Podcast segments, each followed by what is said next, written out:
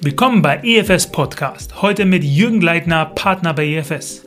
Zusammen betrachten Jürgen und ich heute das Passwort Agilität. Zusammen wollen wir herausfinden, was dahinter steckt. Wir sprechen über Themen wie das agile Mindset, warum man agil arbeiten soll, wie eine Organisation agil wird und wann der beste Zeitpunkt ist, agil zu werden. Spoiler Alert, der Beste war vor 20 Jahren, der Zweitbeste ist heute. Jürgen erzählt uns außerdem von den Trends und Entwicklungen in der Agilität und gibt einen kurzen Einblick in den agilen Ansatz von EFS Consulting. Viel Spaß, euer Emanuel.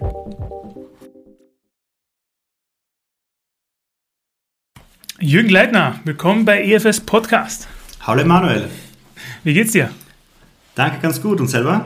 Ja, auch gut, auch gut. Bin endlich froh, dass wir uns mal wieder hören. Wir haben ja auch schon den äh, FMVÖ-Podcast aufgenommen und jetzt endlich zweite Runde One-on-One Agilität. Fangen wir direkt an. Vielleicht kannst du mir eine knackige Definition oder vielleicht dein Verständnis von Agilität vorweggeben, damit die Zuhörer auch ein bisschen abgeholt sind sozusagen. In Kürze würde ich Agilität so zusammenfassen, dass äh, Agilität für mich für rasche Veränderung steht und dass man sich eben sehr rasch auf neue Situationen anpassen kann. Also, wenn wir jetzt ein bisschen auf dein Verständnis auch aufbauen, auf dein persönliches Verständnis, warum sollte ich, jetzt als Firma, klein, groß, wie auch immer, warum sollte ich eigentlich agil arbeiten? Ja, agil arbeiten hat eben die Vorteile, dass ich mich eben in äh, sehr kurzen Zyklen immer wieder auf neue Herausforderungen einstellen kann und dadurch ähm, auch die Möglichkeit habe, mich gegen meinen Mitbewerb entsprechend zu differenzieren, wenn ich hier immer etwas schneller am Puls der Zeit bin und den neuen Markterfordernissen quasi entsprechen kann. Genau, und wie wird jetzt also konkret, wenn wir jetzt mal festgelegt haben, okay, ich würde gern agil werden, wie schaffe ich das eigentlich jetzt auch in meiner Organisation agil zu werden? Also geht das von 0 auf 100 oder muss ich dazu erstmal ganz viel Kulturarbeit leisten? Äh, was sind so deine Erfahrungen? Wie kann ich das in meiner Organisation etablieren? Ja, die Herausforderung ist dabei, dass ja keine Organisation wie eine andere ist. Auch in der gleichen Branche sind Organisationen einfach individuell zu betrachten. Jede Organisation hat so seine eigene Historie, unterschiedliche kulturelle Einflüsse, die die Organisation über Jahre, Jahrzehnte geprägt haben, sowie verschiedene dadurch entstandene Zusammenarbeitsmodelle. Und wenn ich jetzt äh, überlege, ich möchte mehr in Richtung agiler Methoden gehen, agilen Mindset gehen, agile Zusammenarbeit gehen und bin damit oder wurde damit noch nicht äh, so konfrontiert in der Vergangenheit, dann tue ich mir natürlich entsprechend schwerer, äh, wenn meine Prozesse aktuell sehr weit davon weg sind und auch die Personen sich auf das Bekannte sehr, über einen sehr, sehr langen Zeitraum entsprechend eingestellt haben. Also insofern ist der Aufsatzpunkt von so einer Veränderung in Richtung Agilität natürlich schon ein, ein wesentlicher, um zu sagen, was benötigt es überhaupt, um mehr in Richtung Agilität zu zu machen. Und der kulturelle Aspekt, den du gerade angesprochen hast, der ist natürlich da schon ein sehr, sehr wichtiger. Das heißt aber, also, das höre ich vielleicht so ein bisschen aus deinen, deinen Schilderungen raus, man schmeißt eigentlich gar nicht alles das weg, was man schon hat. Man startet vielleicht genau da, wo man ist. Du hast jetzt kurz erwähnt, Prozesse. Manche würden ja auch vielleicht glauben, man arbeitet jetzt agil, alle Prozesse gehen aus dem Fenster raus. Du hast auch kurz von Zusammenarbeitsmodellen gesprochen. Also wie ist das so? Kann man da wirklich Sachen wiederverwenden? Kann man da aus dem ja, Gelebten lernen oder muss man da wirklich Tabula Rasa von Null anfangen? In den meisten Fällen ist es tatsächlich so, dass es sehr viel bereits in einer Organisation gibt, das auch in Zukunft im Kontext der Agilität sehr wertvoll ist. Man muss nicht immer von Null beginnen und alles wegwerfen.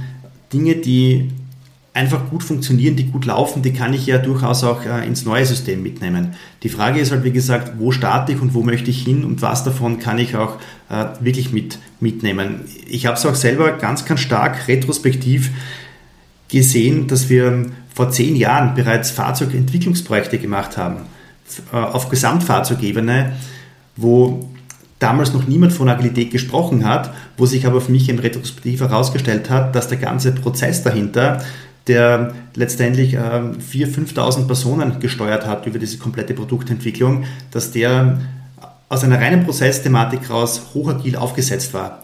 Nur war das damals noch nicht ähm, so salonfähig, dieses Wort.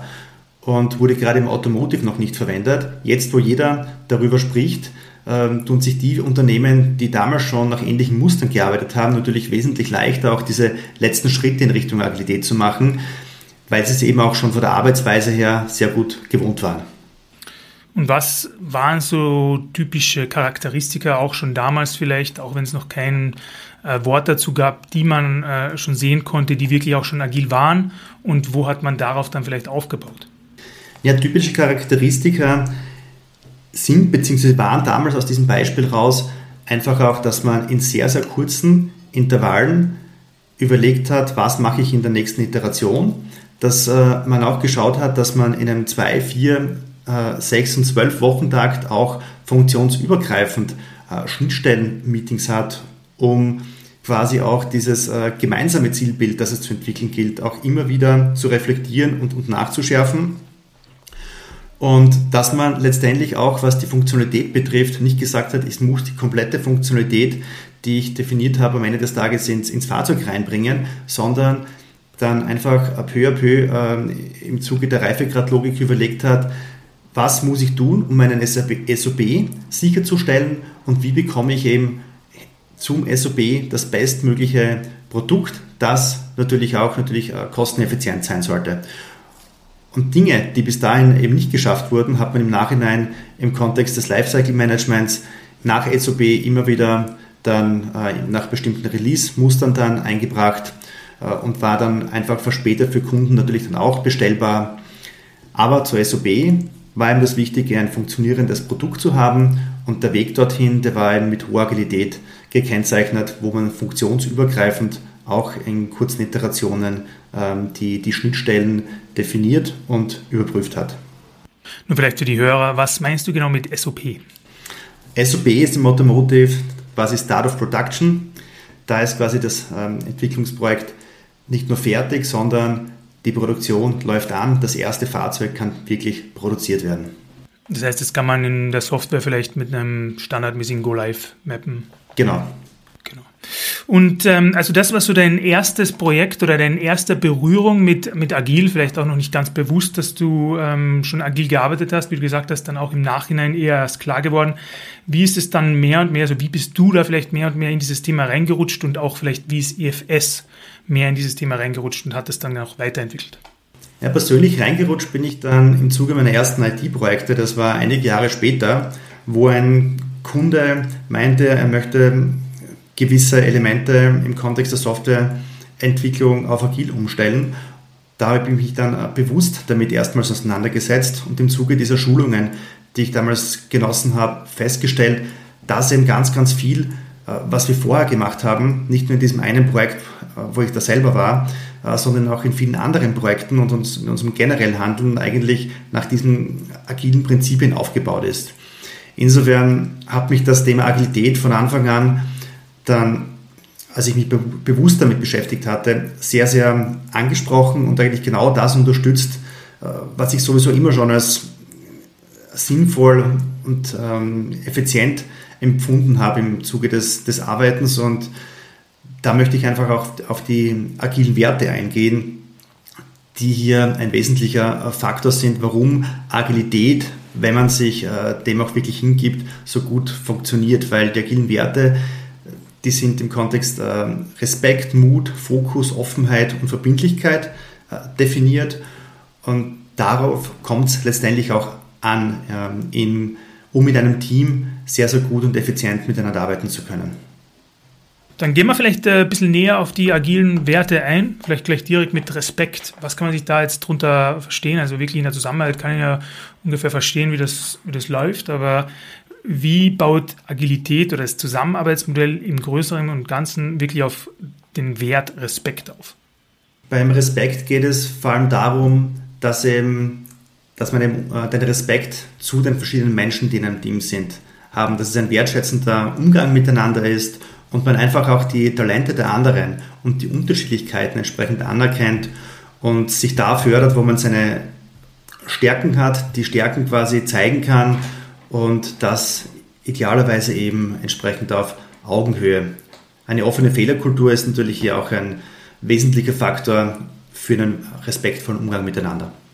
Ja, also wenn man jetzt ähm, vielleicht kurz aus der Brille eines, eines Managers oder, oder einer höheren Führungsetage das ansieht, natürlich denken sich, ja, ich möchte natürlich, dass sich meine Mitarbeiter respektieren, aber wie kann ich das jetzt eigentlich auch etablieren? Also wie kann man es wirklich umsetzen, dass ich es schaffe, Respekt in meinen ähm, Mitarbeitern zu fördern und das auch untereinander in einer guten Zusammenarbeit, vielleicht in einer guten Kollaboration auch äh, zutage zu bringen? Gibt es da wirklich konkrete Möglichkeiten? Einen kleinen Leitfaden vielleicht? Das Um und Auf im Entwickeln von Werten ist, wenn das Management diese Werte selber vorlebt. Dass es keine Plattitüden sind, die man kommuniziert, dass man mit respektvoll miteinander umgehen soll oder dass man offen miteinander sein soll, dass man ähm, mit Mut an die Sachen rangehen soll und so weiter, sondern es einfach selber vorleben und zeigen, wie es funktioniert. Und diejenigen, die äh, hier dann auch entsprechend federführend von Anfang an dabei sind, äh, dann auch entsprechend äh, ja, und, und unterstützen, dass sie am richtigen Weg sind. Wie man das dann umsetzt, mit welchen Methoden und so weiter, das wäre vielleicht eine eigene Episode mit den Frame Changers, die uns hier einen guten Einblick geben könnte, weil das ist einfach ein, ein riesen Kulturthema.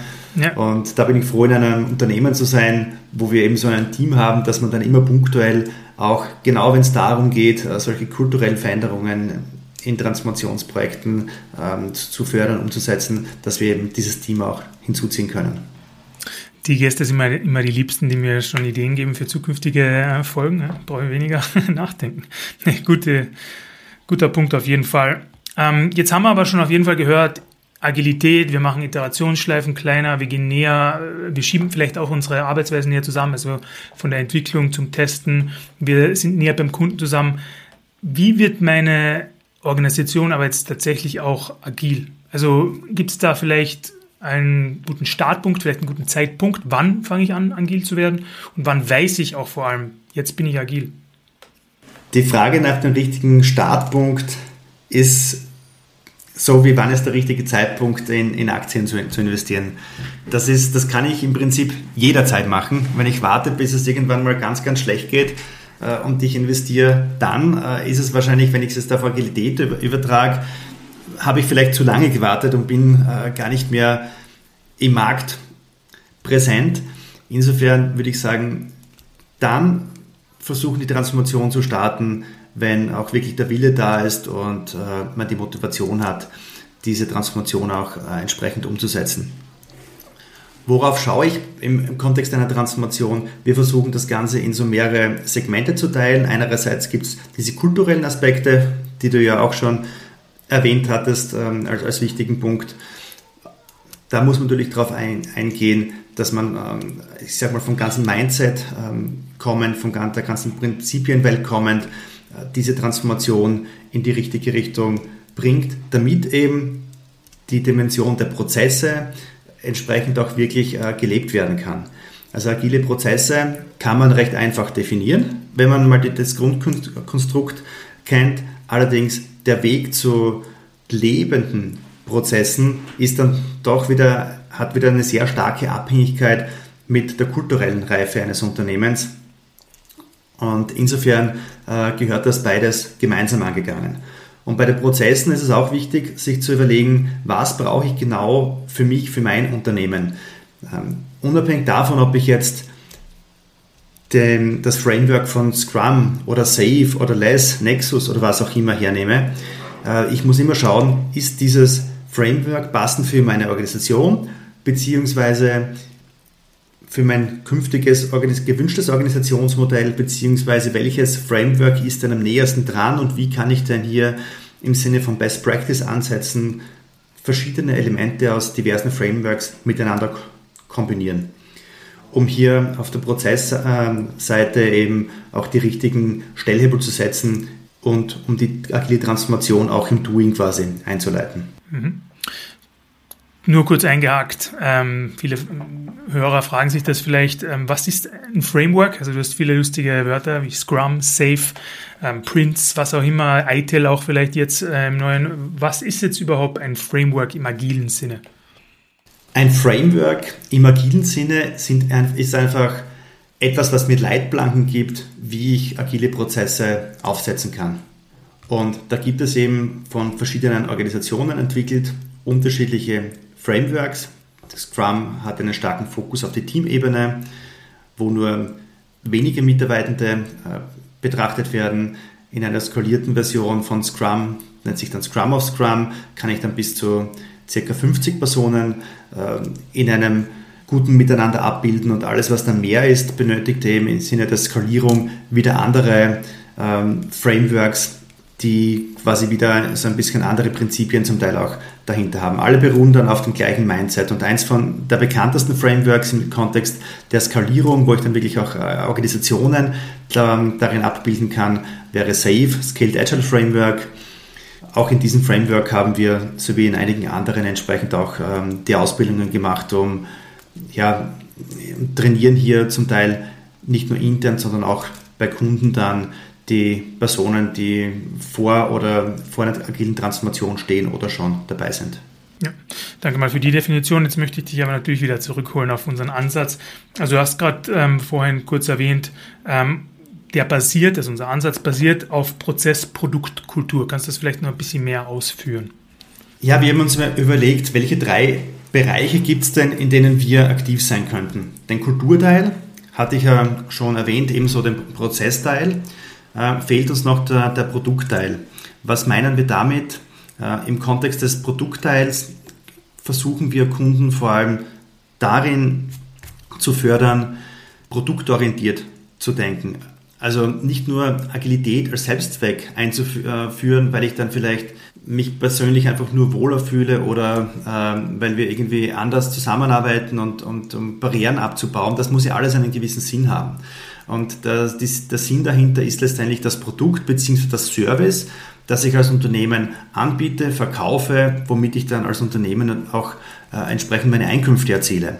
Das heißt, alles, was wir hier machen, sollte einen bestimmten Produktfokus haben und im Kontext dieses Produktfokus versuchen wir auch Kunden darin zu motivieren, gute Innovationsprozesse zu schaffen auf der einen Seite, aber auf der anderen Seite auch gute Feedback-Prozesse äh, zu, zu integrieren und auch die Nähe zum Kunden äh, zu fördern. Das heißt, die Kunden auch prozessual so dann anzubinden, dass sie sehr schnell direktes Feedback geben, damit die Kunden, äh, damit unsere Kunden auch früher wissen, sind sie am richtigen Weg. Genau, und auch mit dem vorhin besprochenen schnelleren und kürzeren Iterationen hat man ja auch viel mehr Möglichkeit, mit dem Kunden direkt Abstimmungen zu machen, direkt Feedback einzugehen und auch direkt, ja, fail fast, sagt man im, im, im Agilen auch gerne, dass man schnell sagt, okay, das passt nicht, geh mal in eine andere Richtung. Genau, Gut, aber was mich noch auf jeden Fall interessieren würde, also vielleicht auch die Entwicklung der Agilität. Man sagt ja auch immer im Agilen, man soll viel Face-to-Face -face arbeiten und wenig, ähm, was nicht, über E-Mail und über Teams oder was auch immer äh, machen. Jetzt sind wir natürlich in einer komplett anderen Gegebenheit. Wie hat sich Agilität in den letzten ja, zwei Jahren vielleicht oder in den letzten paar Monaten sogar stark geändert aus deiner Sicht?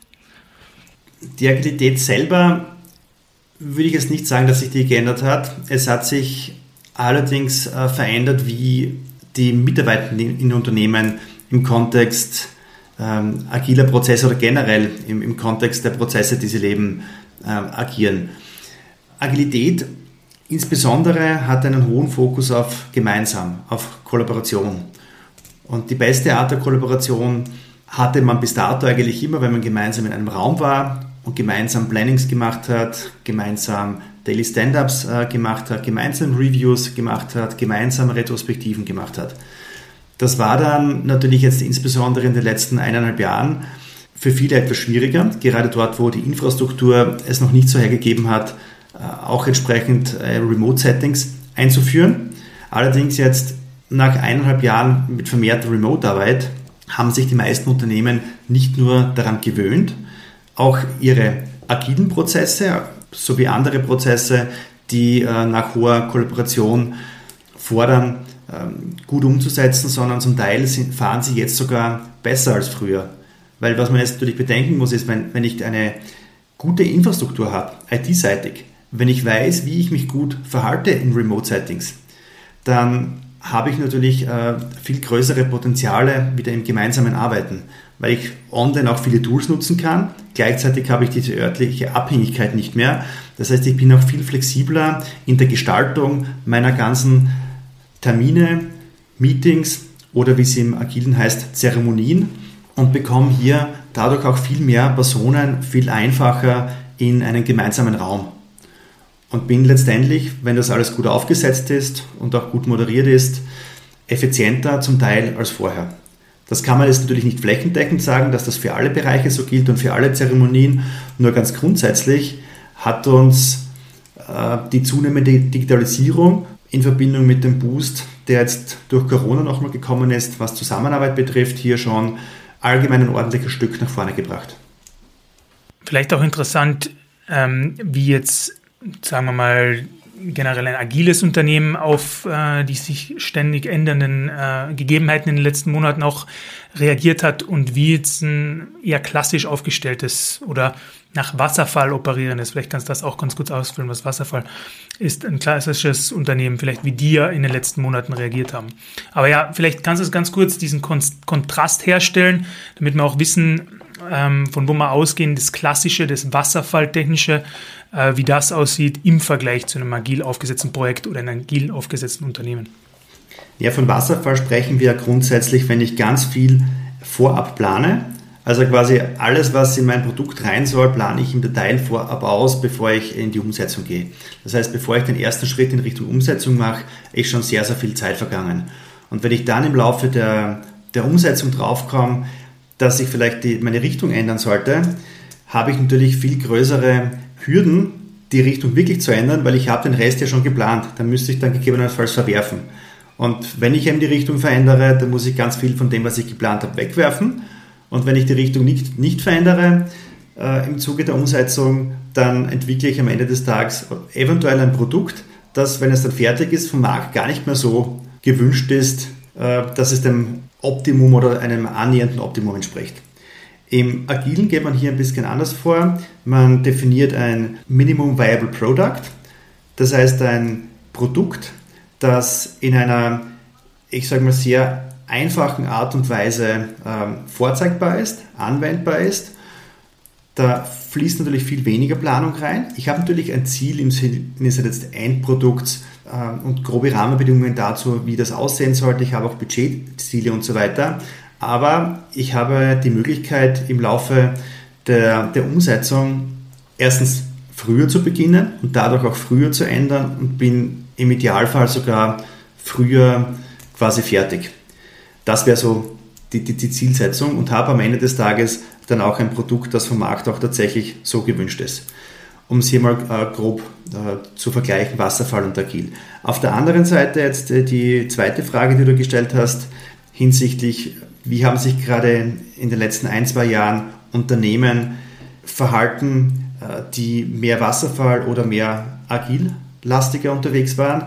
Da haben wir in unserem Kundenumfeld durchaus nicht erstaunlich, sondern irgendwie lag es auf der Hand, haben wir festgestellt, dass jene Kunden, die im Wasserfallartiger unterwegs waren, mal zuerst sehr, sehr lange gebraucht haben, um, um technisch auf einen Stand zu kommen, dass sie äh, überhaupt in der Lage sind, äh, die, diese Kollaboration über standortübergreifend und auch in der Kombination, Kombination mit dem vielen Homeoffice erstens mal hoch zu, so, so hoch zu fahren, dass sie auch wirklich vernünftig miteinander arbeiten konnten, während sich Teams, die schon sehr agil unterwegs waren, weniger um diese Themen gekümmert haben, sondern ähm, die waren quasi schon einen Schritt weiter, weil die hatten, sie hatten vorher immer schon mehr experimentiert, ähm, waren vielleicht schon einen Schritt weiter oder waren es einfach gewohnt, sich auch mal mit äh, neuen Situationen mal so testmäßig auseinanderzusetzen äh, und haben sich dann viel, viel schneller auf diese Extremsituation Covid-19 dann eingestellt.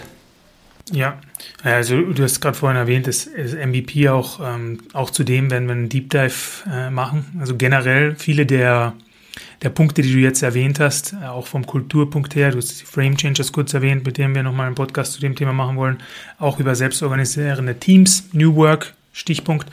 Ist vielleicht auch in der, im Rahmen Agilität interessant. Machen wir nochmal einen Follow-up-Podcast. Da gibt es ja sehr viele ähm, Deep Dives, da noch machen kann. Vielleicht äh, kannst du mir bei einem oder anderen auch tatkräftig, tatkräftig zur Seite stehen und mit deinem agilen Wissen sozusagen Ja, aber jetzt möchte ich vielleicht noch mal ganz kurz, also ihr, ihr habt zwar noch eine volle Seite und du musst auf jeden Fall noch mal zum agilen Podcast zurückkommen, aber ich möchte auf jeden Fall noch mal kurz in die Richtung Zukunft schauen und vielleicht die Entwicklung. Also es ist äh, Agilität selbst ist ja auch nicht statisch, es ist ja auch ein dynamisches, äh, eine dynamische Idee, die sich ständig verändert und wenn du jetzt in die, in die Zukunft schaust, was ist vielleicht etwas, was du von anderen nicht so oft hörst, über das sie reden? Also vielleicht eine, eine Veränderung oder ein Trend, den du selbst siehst, den andere vielleicht weniger sehen? Oder wo geht Agilität deines Erachtens hin? Also wo, wohin bewegen wir uns?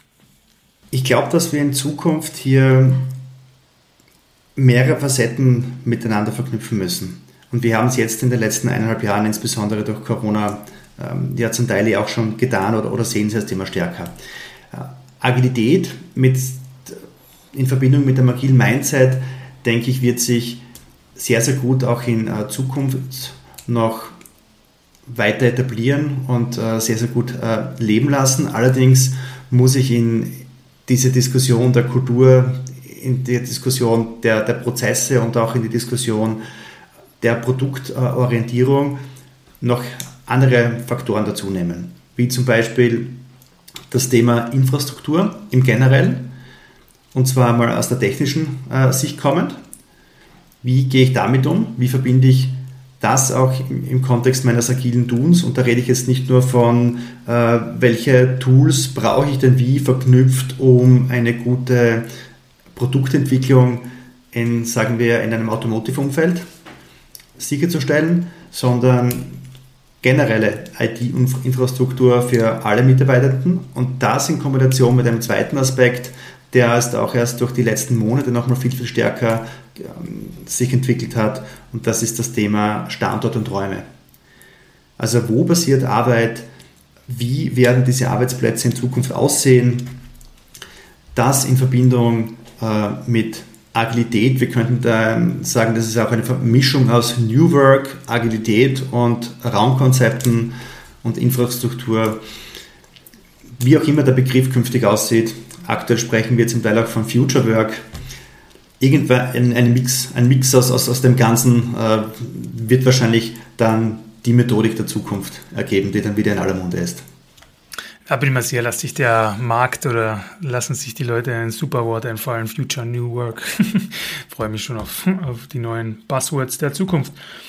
Jürgen, ja, dann vielleicht abschließend äh, kleinen Ausblick auf, was wir uns noch freuen können mit dir in Zukunft. Ich würde gern mal mit dir äh, vielleicht den EFS Methodenkoffer zu Thema Agilität in Zukunft nochmal äh, genauer betrachten. Also wirklich äh, unsere genauen Methoden, die wir bei einer Transformation anwenden von Agilitätscheck, über was es da noch so alles gibt. Das müssen wir auf jeden Fall nochmal anschauen. Für heute noch leider zu wenig Zeit. Auch nochmal über die Knackpunkte der Transformation können wir in Zukunft reden und, und das möchte ich vielleicht dann mal mit den Frame Changers auch machen, über Leadership in einem agilen Setting und wie man tatsächlich, wie du sagst, nicht nur Plattitüden lebt, sondern wie man direkt on the top anfangen kann, Agilität zu leben. Aber für heute, Jürgen, wie kann man dich erreichen? Wie kann man mit dir nochmal über Agilität quatschen? Ja, danke Manuel erstmals fürs Gespräch und ja, den Ausblick, den du gezeigt hast, der ist definitiv äh, spannend. Ich glaube, da haben wir wirklich viele, viele Settings. Wie kann man mich erreichen? Einerseits ganz normal über LinkedIn. Das ist, denke ich, das Einfachste. Und äh, sonst einfach auf der Homepage findet man mich auch äh, auf diversen Seiten. Dort gerne auch eine E-Mail schreiben. Dann für heute. Danke, Jürgen. Und ja, man hört sich hoffentlich bald mal wieder. Danke, Manuel. Ciao. Ciao, ciao.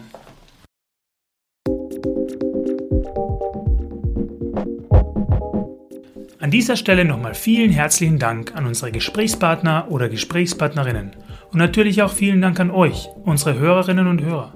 Wir freuen uns, dass ihr wieder eingeschaltet habt und hoffen, dass wir euch viele interessante und neue Einblicke vermitteln konnten.